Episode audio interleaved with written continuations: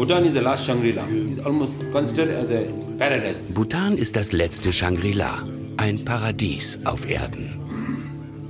I really felt even if I die now, no regret. I can die with a big smile. Selbst wenn ich jetzt sterbe, habe ich ein breites Lächeln auf dem Gesicht. So this is what I mean by the pressure of happiness. Bei uns gibt es den Druck, glücklich zu sein. Die brauchen keine hochentwickelte Computersysteme, die bauen diese Brücken und die haben das im Gefühl. Ja? Verordnetes Glück in Bhutan. Ein Land zwischen buddhistischer Tradition und gesellschaftlichem Wandel. Feature von Anja Steinbuch und Michael Marek. Teil 1 Mythos Shangri-La Ankunft im Land des Donnerdrachen Kususampo, ladies and gentlemen, on behalf of Chukair Royal Bhutan Airlines. 10.000 Meter über dem Meeresspiegel. Ein Blick aus dem Flugzeugfenster. Oben schneebedeckte 8000er, unten Wälder, wohin das Auge reicht. Mitten im Himalaya. Ein Land von der Größe der Schweiz. Strahlend blauer Himmel, grau glimmt der Granit, saftig grüne Reisterrassen und Bäume überziehen die Berghänge. Druk Chul heißt das Königreich auf Dzongkha, der Sprache seiner Einwohner. Übersetzt Land des Donnerdrachens. Als die Maschine der staatlichen Fluggesellschaft Druck Air zum Landen ansetzt, geht ein Raunen durch die Reihen. Waghalsig zieht der Pilot enge Links-Rechts-Kurven durch das bergige Gelände, gleich einem Kamikaze-Manöver. Es gibt nur wenige Piloten, die dieses schwierige Landemanöver überhaupt durchführen können. Bedrohlich nah sind auf den Feldern die bunten Gebetsfahnen und die Bauern mit ihren traditionellen Gewändern zu erkennen. Die Flügel unserer Maschine scheinen die dicht bewaldeten Hänge fast zu berühren. Erst zehn Sekunden vor dem Aufsetzen sehen die Piloten die Rollbahn, die eingequetscht ist zwischen den Bergketten im Hochtal von Pari.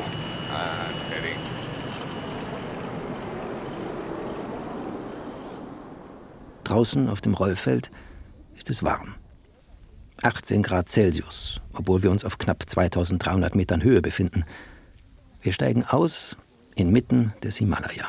Kuzu Zangpo, this is our greeting, okay, saying hello to everyone. Kuzu Zangpo. Yeah? So begrüßen wir uns. And, and this is me, Sonam Lodey. Mein Name ist Sonam Lodey. Sonam Lodey ist eigentlich Lehrer und arbeitet nebenbei als Tourguide. Denn ohne Reisearrangement mit ständigem Begleiter wird niemand aus Übersee ins Land gelassen. Mindestens 250 US-Dollar Eintrittsgeld pro Tag und Tourist verlangt das Himalaya-Königreich. Unterkunft, Transport und Tourguide inbegriffen. Sonam Lodey hilft uns auch als Übersetzer. Obwohl Bhutaner überaus kontaktfreudig sind, überall wird man angesprochen, ist es schwierig, sich direkt mit ihnen zu unterhalten. Die meisten sprechen nur Dzongkha. Sonam Lodey ist daher die ideale Begleitung auf unserer Reise durch Bhutan. Eingeklemmt zwischen China und Indien leben hier 770.000 Einwohner nach buddhistischer Religion. Viele Dinge des modernen Lebens müssen hierher importiert werden. Jede Bohrmaschine, jeder Stahlträger, jedes Smartphone, alle Arzneimittel, Benzin und jeder Geländewagen. Trotzdem gilt das Königreich Bhutan als Land des Glücks, weil hier das Bruttonationalglück und nicht nur das Bruttosozialprodukt gemessen wird.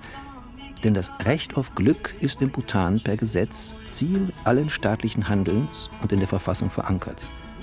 Nicht die üblichen Parameter wie Wirtschaftswachstum oder Bruttoinlandsproduktion gelten als Maß aller Dinge, sondern die Zufriedenheit der Einwohner. Wir sind mit einem SUV unterwegs. Jigme, unser schweigsamer Fahrer, taut nur bei lauter Radiomusik auf. Stoisch, aber sicher steuert er den Geländewagen durch alle Schlaglöcher und Haarnadelkurven. Überall am Wegesrand sieht man Glaubenszeichen des Buddhismus und vierbeinige Reinkarnationen, Horden von Straßenhunden und dösende Kühe. Gläubige Buddhisten dürfen nach religiöser Lehre keiner Fliege etwas zuleide tun, geschweige denn einem Hund oder gar Menschen. Wir sind auf dem Weg in die Hauptstadt Thimphu. Unsere erste Station führt uns zu Karma Punzo. Er kennt die Geschichte seines Landes wie kein anderer. Well, there is a lot of misconception of Bhutan in the West in particular. Punzo ist Historiker, hat an den Universitäten von Cambridge und Oxford studiert. Im Westen gibt es zahlreiche Irrtümer über Bhutan. I think that uh, misconception partly comes as a result of Das ist zum Teil auf die westlichen Orientalisten zurückzuführen. Zum anderen liegt es in der späten Öffnung Bhutans begründet. Aber dass Bhutan sich selbst isoliert habe, das ist völlig falsch. Der eloquente Wissenschaftler hat 2013 als erster Bhutaner eine Gesamtgeschichte seines Landes auf Englisch vorgelegt.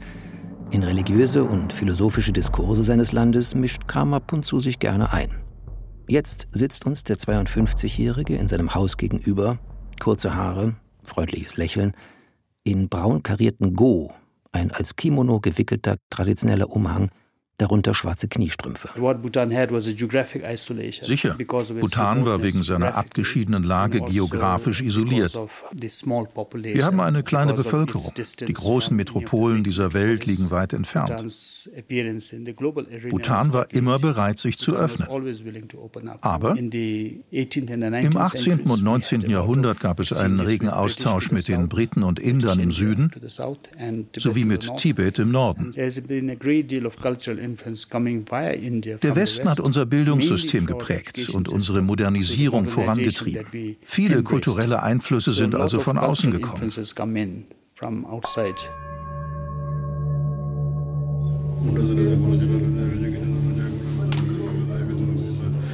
Die Vorstellung von Bhutan als einem Land in selbstgewählter Isolation, das sei völlig abwegig, erklärt Historiker Punzo und weist nicht ohne Ironie darauf hin, Bhutan liege auch nicht hinter den sieben Himalaya-Bergen, abgeschottet durch eisige Schutzwälle und hohe Felswände, an denen die moderne Welt draußen abpralle. Draußen auf der Straße sind Schulkinder unterwegs, die Ranzen mit Barbie- und Batman-Schriftzügen tragen. Junge Erwachsene laufen in T-Shirts herum mit den Konterfeis von Che Guevara, Messi und Bob Marley. Die Bevölkerung surft im Internet, kauft chinesisches Plastikgeschirr, isst Pizza und trinkt in Bhutan gebrautes Drachenbier. Im Westen sei der Vielvölkerstaat, in dem bis zu 20 Sprachen gesprochen werden, verklärt worden, resümiert Kamapunzu, zu einem Hort des Friedens und der Glückseligkeit. Wenn man ungenügende Informationen hat, dann neigen Menschen dazu, sich ein exotisches, mystisches Bild zu konstruieren. Im Westen sieht man Bhutan als Shangri-La, als das glücklichste Land der Welt. Aber das ist nicht der Fall. Natürlich, wir Bhutaner streben danach, glücklich zu sein, haben Glück auf die Entwicklungsagenda gesetzt. Aber Bhutan ist derzeit sicher nicht der glücklichste Ort der Welt. Zum selben Ergebnis kommt auch eine Studie des US-amerikanischen Markt- und Meinungsforschungsinstituts Gallup. Der Weltglücksbericht wird jährlich herausgegeben im Auftrag der Vereinten Nationen und enthält eine Rangliste zur Lebenszufriedenheit verschiedener Länder der Welt. Die Bürger wurden gefragt, wie glücklich sie sich fühlen. Berücksichtigt wurden außerdem Faktoren wie Bruttoinlandsprodukt, Lebenserwartung und Korruption in Regierung und Wirtschaft. Von 156 untersuchten Ländern liegt Bhutan 2019 nur im unteren Mittelfeld.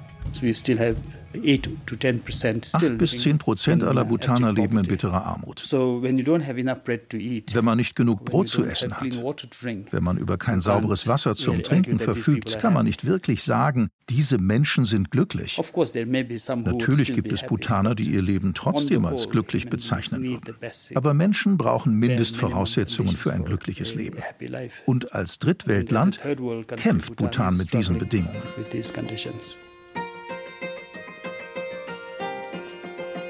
Die Jugendarbeitslosigkeit ist hoch im Himalaya-Staat und die Auslandsschulden Bhutans sind enorm gestiegen. Das schaffe Abhängigkeiten, die in Bhutan zuweilen als beengend empfunden würden, sagt Historiker Punzo. Schließlich sei Bhutan ein Staat ohne große ökonomische Ressourcen und Bodenschätze, ohne Militär, eingezwängt zwischen den Großmächten Indien und China.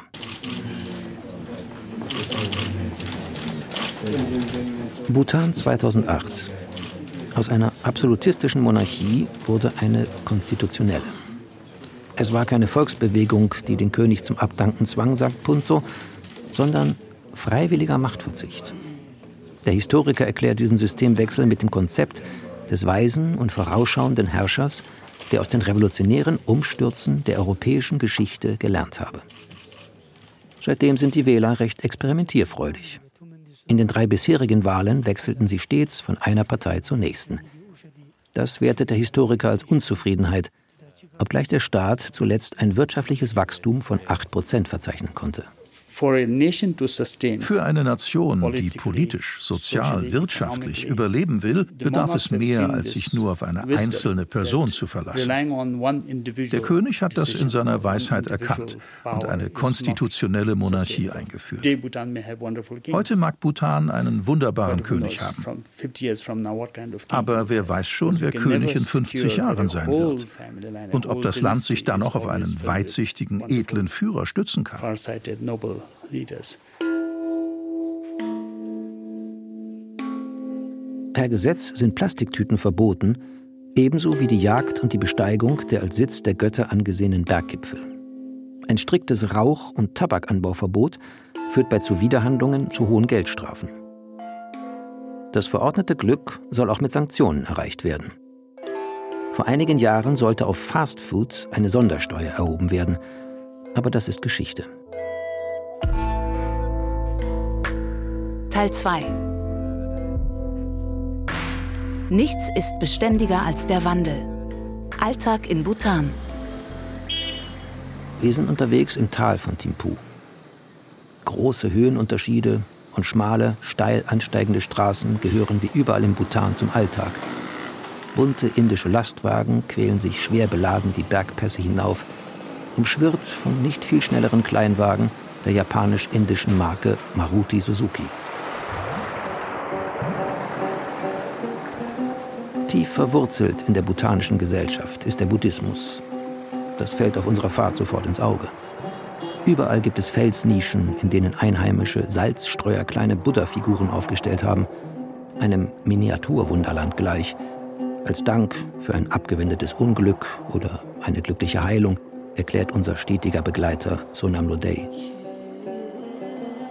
Wer einer Krankheit vorbeugen will oder sich um sein Seelenheil sorgt, dem empfiehlt er geweihtes Wasser aus einem der zahlreichen Tempel. In Zonka we call Bumpa, Vas or Vas. In Sonka sagen wir zu diesem Gefäß Bumpa. Darin ist meist Mineralwasser. Früher war es Leitungswasser. Wer es trinkt, wird von all seinen negativen Gefühlen befreit. Danach sollte man sich den Kopf benetzen. Dann ist man gesegnet. Was brauchen wir mehr? Pausenlos kommen wir an Tempeln und Schreinen vorbei, die Dämonen besänftigen und den Reisenden Schutz gewähren sollen. Zehn Prozent der Einwohner in Drukjul sind Mönche. Wie viele Bhutaner war auch unser Begleiter Sonam auf einer Klosterschule. Betritt er einen Tempel, fällt er wie vom Blitz getroffen auf den Boden und senkt dreimal Stirn und Brust symbolisch vor Buddha.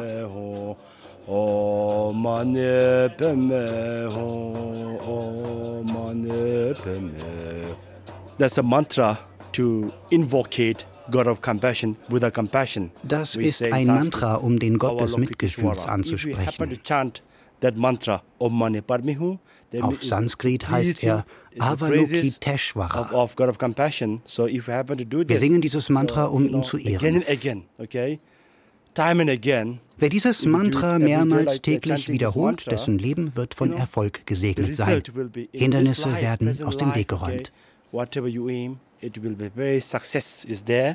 You will not have any obstacles in between because this is this will clear the path what you're aiming, okay? Mit mehr als 100.000 Einwohnern ist Thimphu eine der am schnellsten wachsenden Städte Südostasiens. Mit Verkehrsproblemen wie in richtigen Großstädten. Aber mit einem Unterschied. Es gibt keine Ampeln. Dafür regelt ein Polizist mit weißen Handschuhen und anmutigen Armbewegungen den Verkehr auf dem zentralen Knotenpunkt der Hauptstadt. Der Dancing Policeman ist sogar als Sehenswürdigkeit in Reiseführern vermerkt, erklärt Sonam Lodey stolz. Thimphu, Bhutan's capital, is the only capital city without a traffic light. Thimphu ist die einzige Hauptstadt der Welt ohne Ampel. We Dabei hatten wir sogar mal eine. Die Regierung hatte sie aufstellen lassen mit der Begründung, ein Verkehrspolizist im Zentrum der Hauptstadt sei nicht zeitgemäß.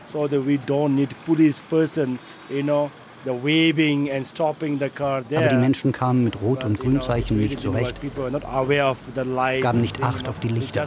Und dann wurde die Ampel wieder abgebaut. Trotzdem, Verkehrsunfälle sind in ganz Bhutan an der Tagesordnung. Im Verhältnis zur Anzahl der Fahrzeuge gibt es auf den Straßen mehr Verkehrstote als in Indien. Auch in Bhutan wächst der Straßenverkehr rasant. In den letzten zwei Jahrzehnten hat sich die Zahl der motorisierten Fahrzeuge im Königreich verfünffacht.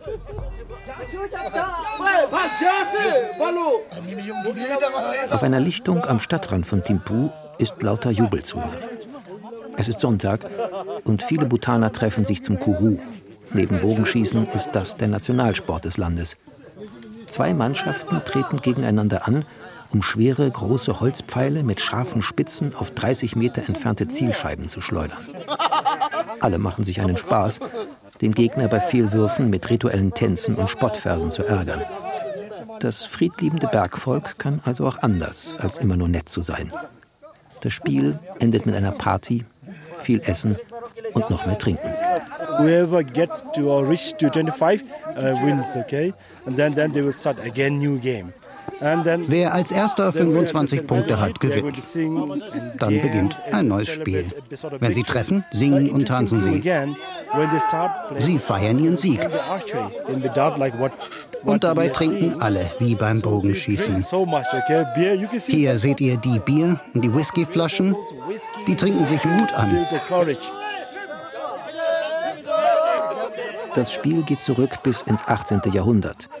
Mit Pfeil und Bogen verteidigten die Bhutaner damals ihre Klosterburgen gegen Eindringlinge. Oder eben nur mit einem Pfeil, wie beim Kuru. Friedlicher verbringen die Bhutaner ihren Sonntag im Zentrum der Stadt. Neben dem städtischen Freilichtmuseum steht der National Memorial Chorten. Ein weiß getünchter Tempel mit goldenem Turm, auch Stupa genannt. Im dazugehörigen Park haben sich vor allem alte Leute im Schatten großer Gebetsmühlen niedergelassen. Das gehört zum Buddhismus und zu unserer Kultur. Wenn unsere Eltern in Rente gehen, egal ob sie Bauer oder Beamter waren, dann packen sie sich eine Mahlzeit ein und gehen zur nächstgelegenen Stupa oder zu einem Kloster. Dort drehen sie die Gebetsmühlen. Durch die Bewegung werden ihre Gebete vervielfältigt. Und das macht sie glücklich.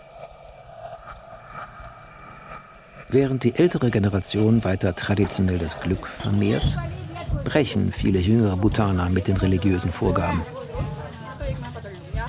Wer in Thimphu zwischen Wochenmarkt und dem zentralen Platz des Uhrenturms schlendert, erlebt Teenager im gleichen Alter wie die Mönche in Jeans, auf Mopeds und mit Handys.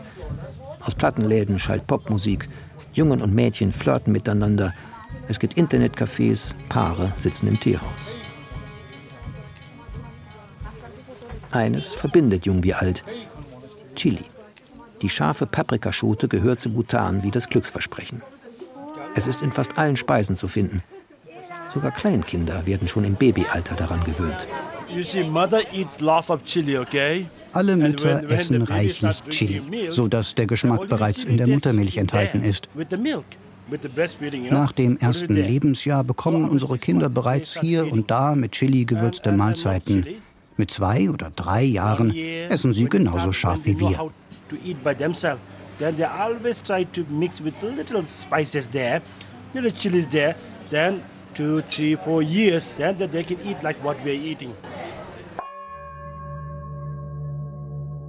Kein Hauptstadtaufenthalt ohne Besuch beim protzigen 50 Meter hohen Buddha Dordenma hoch über dem Timpu-Tal. Der sitzende, vergoldete Koloss ist eine Pilgerstätte für Buddhisten aus aller Welt. Erbaut von 2006 bis 2015 anlässlich der 100-Jahr-Feier der regierenden Wangchuk-Dynastie mit Außenplatz und Parkanlage für religiöse Feste. Im Sockel der Statue befindet sich eine geräumige Gebetshalle mit 100.000 vergoldeten Mini-Buddhas in Wandregalen und Schreinen. Überall stehen Opfergaben. An den Wänden sind bunt bemalte Szenen aus dem Leben Buddhas zu sehen.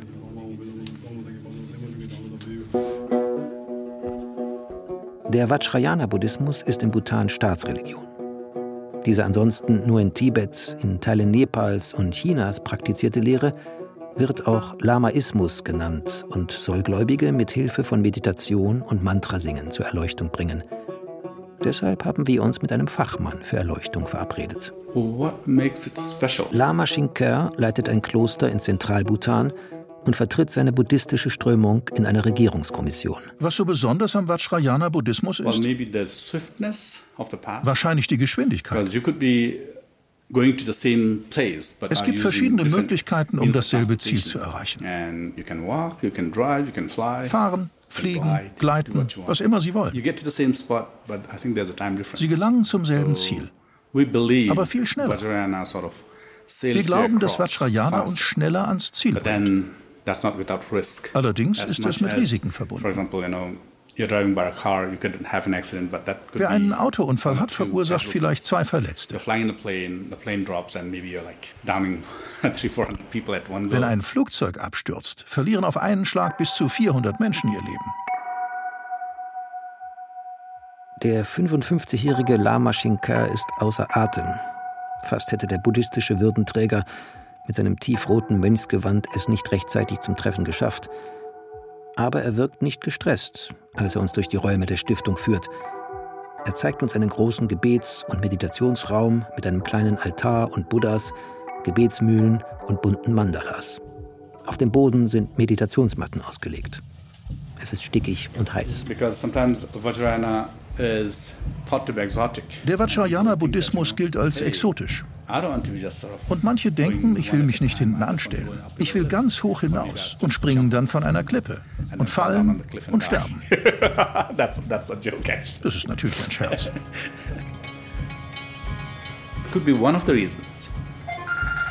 Auch Lama Shinker muss stets erreichbar sein. Als Lama, Stiftungsvorsitzender und Kommissionsmitglied, ist auch er auf das Internet angewiesen. Schinker sieht in der Digitalisierung und der Verbreitung westlicher Wertvorstellungen keine großen Gefahren für die Menschen in Bhutan. Ein Dorn im Auge ist Lama Schinker die Vermarktung religiöser Feste, wie zum Beispiel die alljährlichen Maskentänze in den Klosterburgen. Deshalb scheut er sich auch nicht, seine Dorfgemeinschaft durch eine Notlüge zu schützen. For example, in my village in meinem Dorf feiern wir seit zwölf Generationen eine Woche lang eine Puja. Ich werde regelmäßig gefragt, ob ich nicht für die Touristen im Winter das genaue Datum unseres religiösen Festes mitteilen könnte, als Reiseziel. Dann sage ich meist, ich wüsste es nicht so genau. Because even without saying, you get a bunch. If you say and market it, damit nicht zu viele kommen und unser kleines Dorf total überfüllt ist. Das möchte ich auf keinen Fall. Doch die meisten Klöster haben gegen Besucher nichts einzuwenden. Und beim Trekking durch die Dörfer des Punaka-Tals, durch die weiten Rhododendrenwälder in 4000 Metern Höhe oder zu den seltenen Schwarzhalskranichen im Gangtei-Tal sind Reisende noch immer eine exotische Ausnahmeerscheinung. Ob es die Spiritualität der Bhutaner ist, die sie fest im Boden verankert? Selbst über die kahlsten Berge und steilsten Abgründe spannen sich Seile voller Gebetsfahnen als Zeichen, dass noch der rauesten Natur eine göttliche Seele innewohnt. Teil 3 Aufbruch Wirtschaftswachstum, Entschleunigung und Nachhaltigkeit. But if it is in Germany, English is not so much spoken, no? Yes. Uh, is it? Oh, Dorji Dadul ist ein vielgefragter Mann. Als Chef des Tourismusrates fungiert er praktisch als Tourismusminister des Landes. Ein Ressort mit großer Bedeutung für das kleine Bhutan. Schon jetzt ist der Tourismus zweitwichtigste Einnahmequelle für den Staatshaushalt.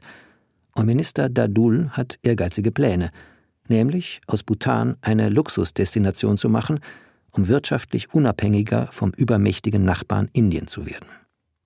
Die Idee, Bhutan für den Tourismus zu öffnen, stammt aus den 1970er Jahren. Das war anlässlich der Krönung unseres vierten Königs.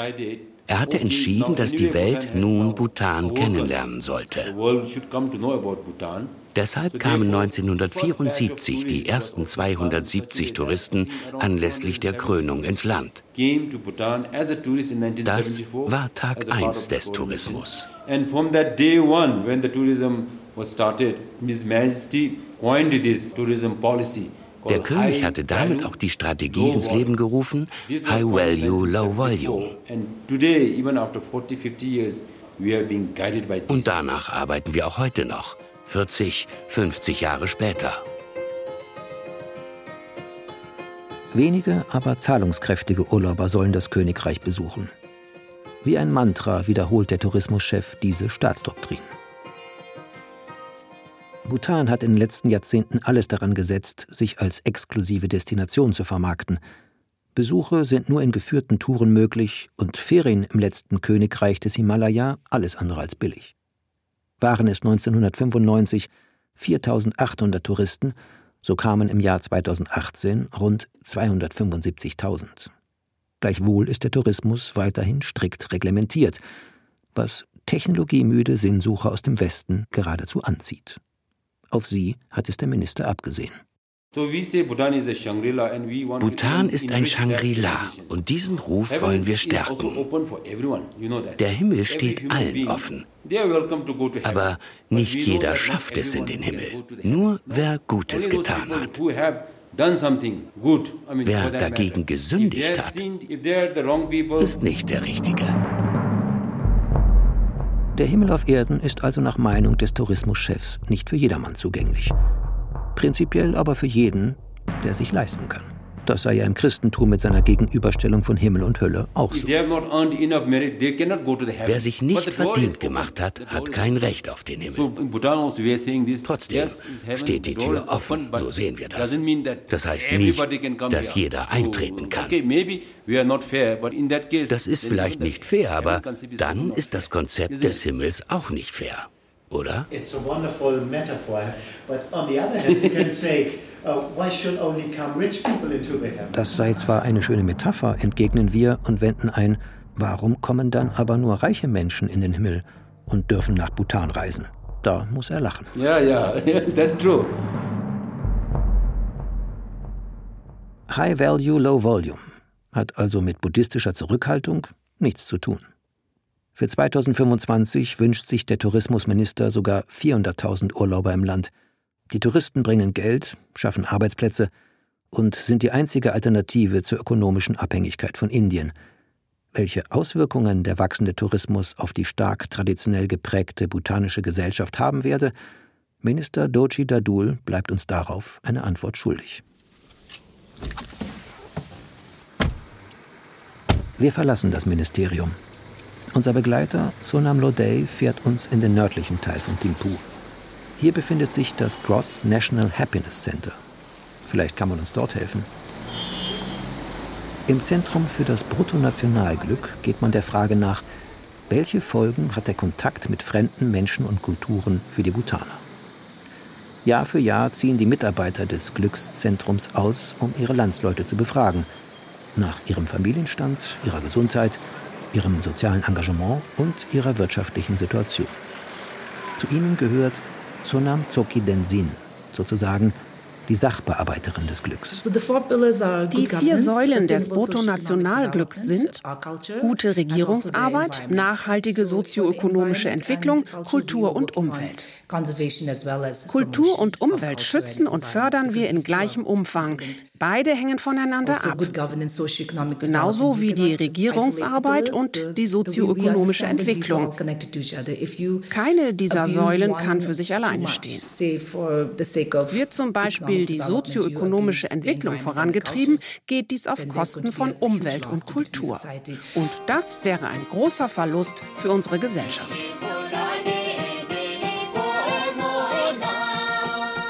2008 wurde die erste landesweite Umfrage zum Nationalglück gestartet, 2010 die zweite und die letzte große Erhebung geht auf das Jahr 2018 zurück.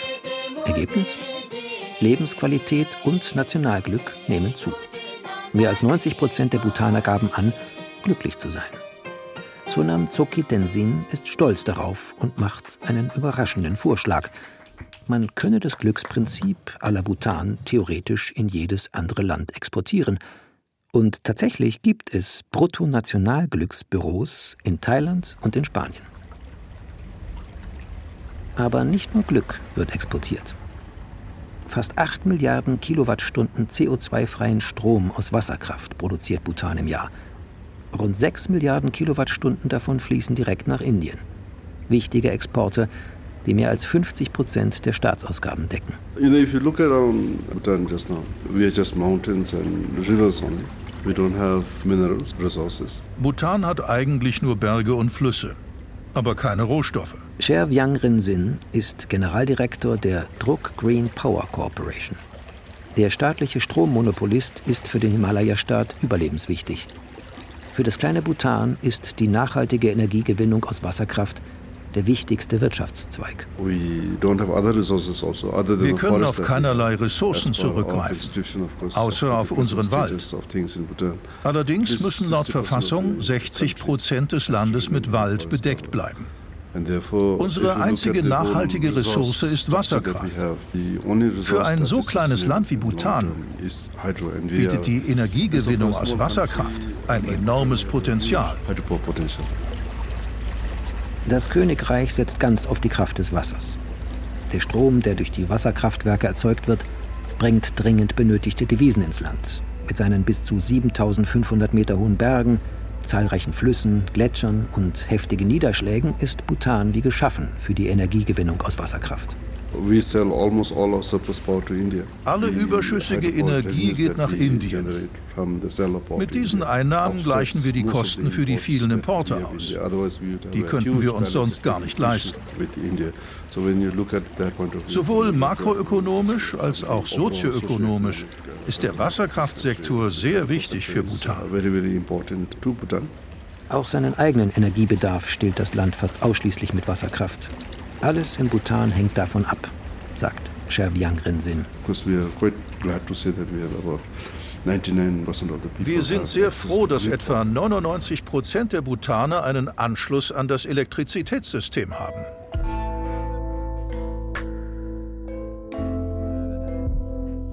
Das Königreich ist Vorreiter, wenn es gilt, natürliche Ressourcen zu bewahren, nicht nur in Asien. Zu diesem Ergebnis kommt der Climate Action Tracker – eine englischsprachige Internetseite, auf der die globale Erwärmung der Erde betrachtet werden kann. Danach ist Bhutan eines von nur sechs Ländern weltweit, denen es gelingen wird, das UN-Klimaziel zu erreichen, weniger als 2 Grad Celsius Erwärmung bis zum Jahr 2100. Außerdem gilt Bhutan als einziges klimaneutrales Land der Welt und Bhutan ist nicht nur CO2-neutral, sondern sogar CO2-negativ. Der Wald des Königreiches schlucke dreimal so viel Kohlendioxid wie das Land ausstoße. Mit anderen Worten, weniger Schuld am Klimawandel als Bhutan kann ein Land kaum sein.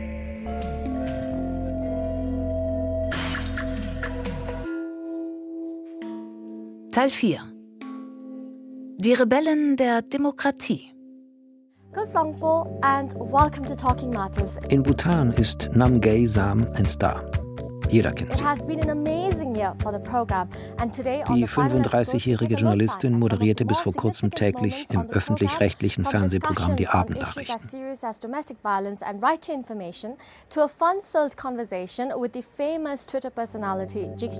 Als Anchorwoman verkörperte und verkündete sie Tag für Tag die Öffnung des Landes für westliche Ideen. Wir treffen sie in einem Hotel. Dort leitet sie Fortbildungskurse für angehende Reporter. Die Vorsitzende des Journalistenverbands trägt selbstbewusst Bhutans Nationaltracht Kira.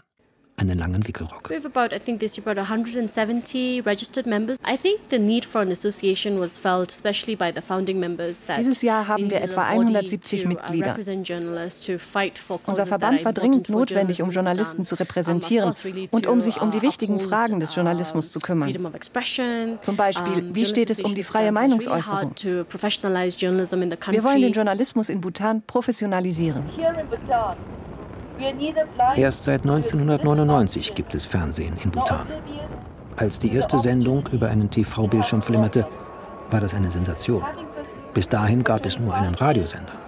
Und erst 13 Jahre später folgte der zweite TV-Kanal. Erst in den letzten Jahren haben Smartphone, Internet und soziale Netzwerke auch die abgelegensten Täler des Himalaya-Königreiches erreicht. Laut einer Untersuchung der Nichtregierungsorganisation Bhutan Center of Media and Democracy, genießen die Medien großes Vertrauen in der Bevölkerung. Deshalb gelte es, die Menschen im Umgang mit Nachrichten und den sozialen Medien im Netz zu schulen, sagt Namgay Sam. Die ganze Welt schlägt sich mit Fake News herum, auch wir in Bhutan. Ich war neulich im Norden des Thimphu-Distrikts, zwei Tagesmärsche von hier entfernt. Dort führen wir ein Projekt der UNO durch, Medienkompetenz für ländliche Gemeinschaften. Es war mein erstes Projekt als uh, Vorsitzende. Die Menschen hatten erst seit 2016 einen Stromanschluss und Internet gibt es sogar erst seit zwei Monaten. Während Sam und ihre Kollegen mediale Entwicklungshilfe im Zeitraffer leisten, öffnet die Digitalisierung gleichzeitig Tür und Tor für Fake News und Gewaltverherrlichung. Die Journalistin verweist auf ein unkommentiertes Video, das über WeChat verbreitet wurde und in einem Dorf Panik ausgelöst hatte. Zu sehen war ein Mönch, der geschlagen wurde. Er sprach einen Dialekt, der auch in Bhutan gesprochen wird. Alle waren besorgt. Wie kann das in einem unserer Klöster passieren? Beim Faktencheck kam heraus, dass sich all das in Sikkim abspielte, im Norden Indiens und nicht in Bhutan. Wir haben das den Dorfbewohnern erklärt und sie waren total erstaunt, als sie das hörten. Eine weitere Gefahr sieht Namgay Sam im sogenannten Sensationsjournalismus. Denn die meisten Einwohner können die Wirkung von Schlagzeilen und Bildern nicht einschätzen Unerfahrene Reporter können hier großen Schaden anrichten. Uh, ich habe mit zwei Zeitungsreportern gesprochen und ihnen gesagt, es ist nicht okay, wie sensationslüstern sie zum Beispiel mit einer Geschichte umgegangen sind. Die beiden haben das Bild eines toten Kindes auf die Titelseite gebracht und das mit der Erlaubnis der Eltern. Aber woher sollten die es denn besser wissen? Denn die kommen aus einer der entlegensten Gegenden in Bhutan.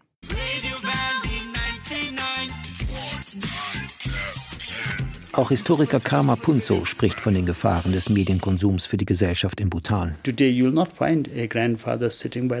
Zeiten sind vorbei, in denen der Großvater am Herd Märchen und Geschichten erzählte. Stattdessen wird ferngesehen. Smartphones und soziale Netzwerke sind dazugekommen. Überall sehen wir heute nicht nur Kinder, wie sie an ihren Smartphones kleben. Auch die Erwachsenen sind größtenteils süchtig nach sozialen Medien. Und dadurch gestresst.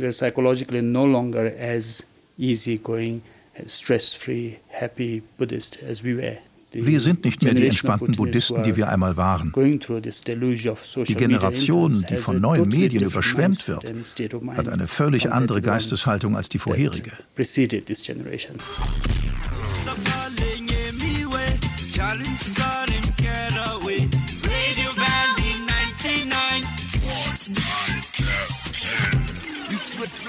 Selbstzensur ist unter Journalisten in Bhutan weit verbreitet. Auch und gerade, wenn es um religiöse Themen geht. So sind geistliche Würdenträger praktisch unantastbar. Berichte über Misshandlungen hinter Klostermauern dringen kaum an die Öffentlichkeit. Welcome to Radio Valley 99.9 FM, sir. I'm so glad to be here and thank, thank you for having me. Welche Bedeutung das Thema uh, hat, ist schwer uh, abzuschätzen.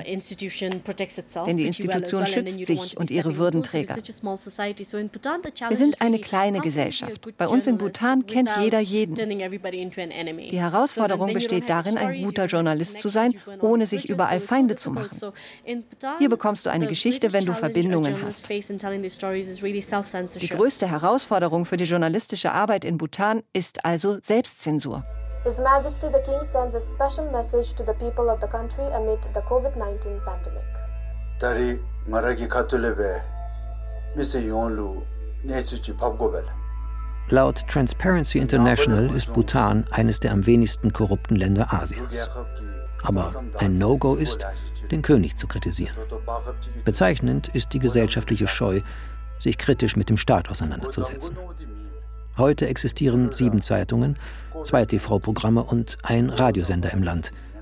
Aufgrund der schwierigen Mischung aus Selbstzensur, finanzieller Abhängigkeit und mangelnder Ausbildung berichten Journalisten meistens recht handsam. Kontroverse Debatten haben sich deshalb ins Internet verlagert. Hier brechen insbesondere frustrierte Jugendliche mit den streng kodifizierten und hierarchisch geregelten Umgangsformen, was wiederum große Empörung hervorruft. Aber auch über Rechtsgleichheit der Bürger und Korruptionsvorwürfe wird heftig gestritten. Auf die Frage, welches Medium am wirkungsmächtigsten ist, antwortet Namgay Sam, Oh, it's difficult to say because we haven't any stats to support das ist schwer zu sagen. Schließlich haben wir dazu noch keine Statistiken. Aber aus Erfahrung sage ich, soziale Medien haben Fernsehen und Radio überholt. Eigentlich sollte Radio am stärksten wirken, tut es aber nicht. Die traditionellen Medien sind einfach nicht so schnell wie die sozialen Netzwerke, die praktisch live dabei sind. Doch diese Schnelligkeit kann eine Gesellschaft auch hysterisch hysterisch machen. Also Große Sorgen macht sich Namgay Sam um die heranwachsende Generation. Denn seit der Einführung von Fernsehen und Internet ist die Selbstmordrate in Bhutan laut der Weltgesundheitsorganisation sprunghaft gestiegen. Darüber denke ich seit einiger Zeit nach. Zum Beispiel ist Finnland offiziell das glücklichste Land der Welt. Dort ist Alkoholismus verbreitet und die Selbstmordrate ähnlich hoch wie bei uns. Das gilt auch für Norwegen. Dabei läuft ja in diesen Ländern ansonsten alles super. Warum also bringen sich die Menschen um? Und ich kam darauf, es gibt einen Zwang, glücklich zu sein.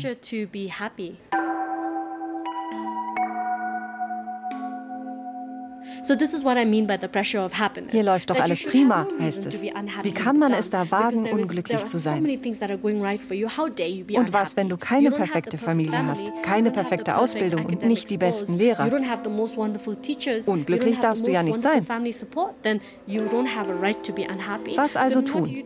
Man lenkt sich ab und sucht Trost im Alkohol oder anderen Drogen.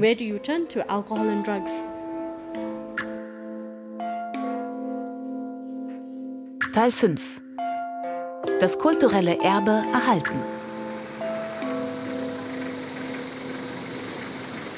Gelassen steuert unser Guide Sonam Lodey den Geländewagen über die engen, kurvigen Land- und Bergstraßen. Wir verlassen die Hauptstadt und fahren gen Osten.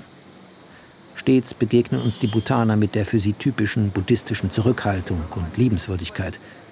Die meisten Klöster haben gegen Besucher nichts einzuwenden. Was überall ins Auge fällt, egal ob auf dem Land oder in der Hauptstadt Thimphu, das alte Bauernhaus, die Klosteranlage, das moderne Flughafengebäude oder das mehrstöckige Wohnhaus weisen ähnliche Architekturelemente auf. Weiß getüncht mit Erkern, Veranden, Dächern und Lodgen aus Holz.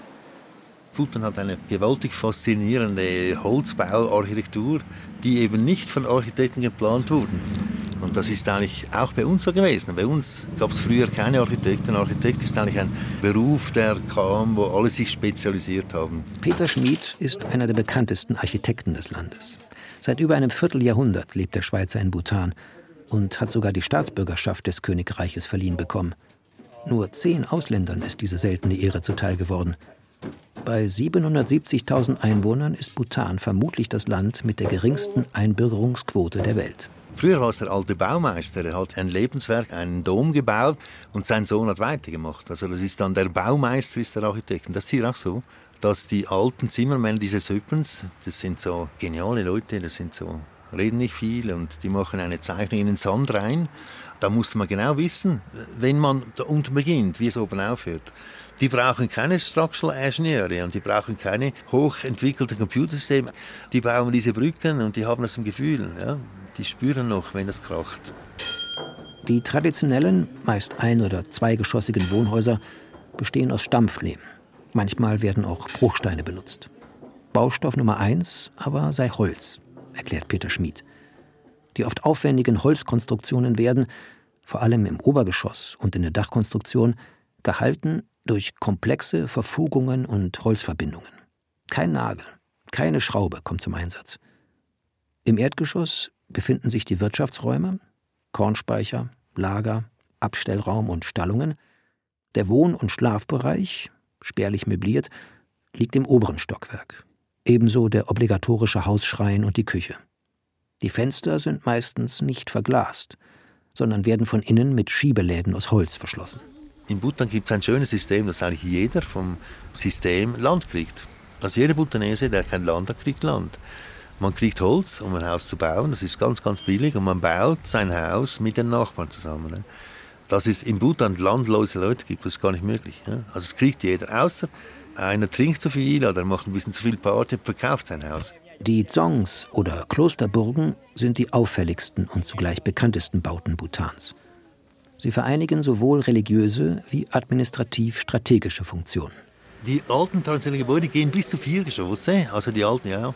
Wenn wir die alten Songs sehen, die alten Mutzenburgen, die sind dann vier, fünf Geschosse zum Teil. Und da hat es dann im Untergeschoss dann schon Wände drin, die sind dann irgendwie zwei Meter dick. Ja.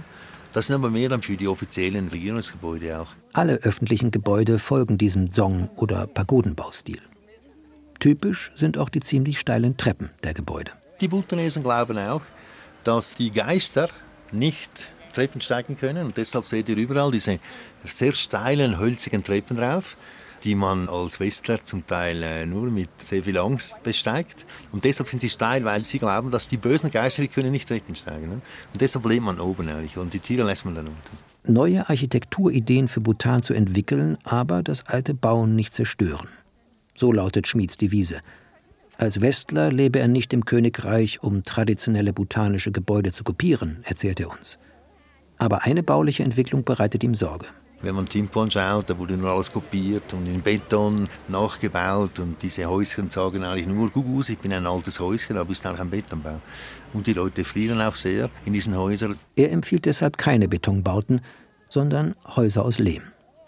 Die würden über eine viel bessere Wärmedämmung verfügen und seien umweltfreundlicher und energieeffizienter. Das hängt dann mit der neuen Zeit zusammen, irgendwie, dass die Leute denken, ja, die Leute sind zum Teil sogar stolz. Die kommen zu dir und sagen, ah, schau mal, dieser Betonbalken hier, der bemalt ist, wie wenn er Holz wäre und klopft dran, ist ganz stolz, dass er jetzt Beton ist, dass er nicht Holz ist. Und die Leute haben vielleicht auch ein bisschen genug von ihren traditionellen Gebäuden. Ja? Sie wollen jetzt was Modernes bauen. Ja? Und merken dann erst, wenn sie es gebaut haben, das ist gar nicht so gut wie das alte auch.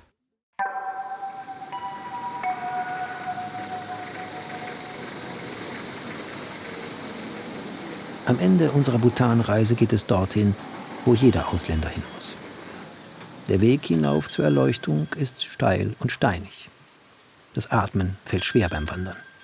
Einige reiten auf Pferden, andere auf Eseln. Hoch wollen sie alle. In gut 3000 Metern Höhe, in einer Nische der nahezu senkrechten Steilwand. Da sitzt es wie ein Adlerhorst auf seinem engen Felsvorsprung. Takt sang das Tigernest, das berühmteste Kloster Bhutans. This is the most important temple for Buddhists.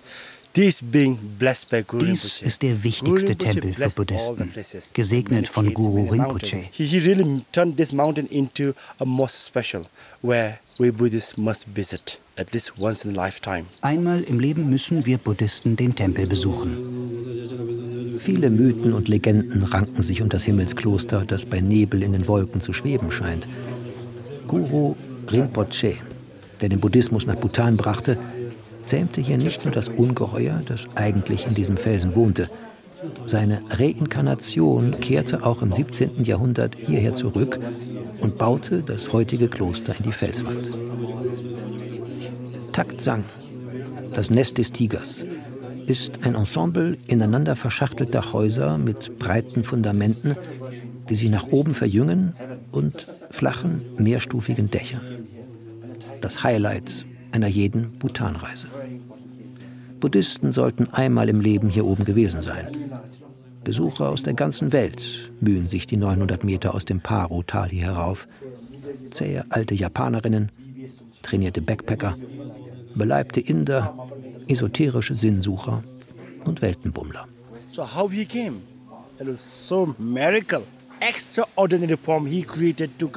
Hier soll einmal alles begonnen haben, als im 8. Jahrhundert Padmasambhava den Buddhismus ins Königreich der Achttausender brachte.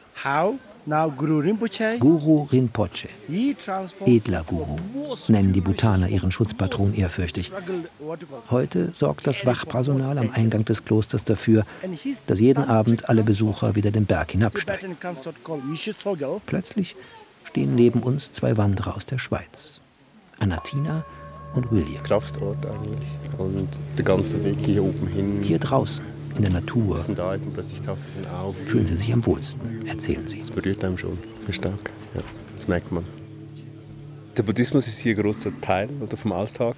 Und das sieht man hier überall, die Gebetsrollen und alles und die Fahnen. Ja. Was, glaube ich, auch in ja. alle Entscheidungen mit einfließt. Also genau, die Religion ja. ist wirklich nicht nur wie vielleicht bei uns, wo die Leute vielleicht sonntags in die Kirche gehen, aber hier ist der Buddhismus allgegenwärtig und fließt in jede Entscheidung mit ein, denke ich. Hm. Ich habe das Gefühl, die Leute hier haben so viel mehr Zeit als wir oder nehmen sich mehr Zeit als wir für gewisse Dinge. Vielen Dank.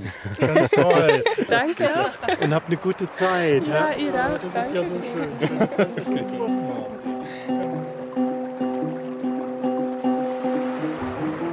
Bhutan ist voller Legenden, Götter und Dämonen, voll mystischer Symbolik und Spiritualität. Überall im Land erheben sich Klöster, mächtige und ärmliche, prächtige und bescheidene. Allerorten stehen Stupas, Orte der Andacht in Form kleiner Grabstätten oder großer Mausoleen. Dort, wo an Berghängen und Waldlichtungen religiöse Energien vermutet werden, flattern hunderte eng mit Gebeten und Mantras bedruckte bunte Fähnchen im Wind. Und Sonam wäre nicht Sonam, wenn er nicht auch hier eine eigene Geschichte beisteuern könnte, wie fast immer schelmisch lächelnd. Ich habe Guru Rinpoche sogar persönlich getroffen und ihn um seinen Segen gebeten. Eigentlich dürfen wir ihn ja nicht ansprechen, aber wisst ihr, irgendwie begann mein Mund zu fragen, wie geht es dir, Guru Rinpoche? Darauf er, sehr gut, und wie geht es dir? Was war ich glücklich, ihn zu treffen und mit ihm zu sprechen.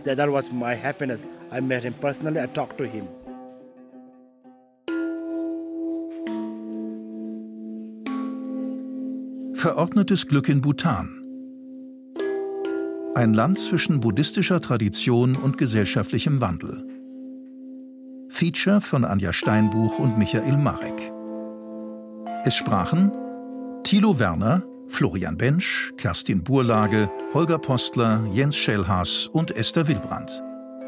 Technische Realisation Kai Poppe und Adrian Eichmann. Regie Wolfgang Sesko. Redaktion Tobias Nagorny. Eine Produktion von Radio Bremen mit dem Hessischen Rundfunk und dem Bayerischen Rundfunk 2020.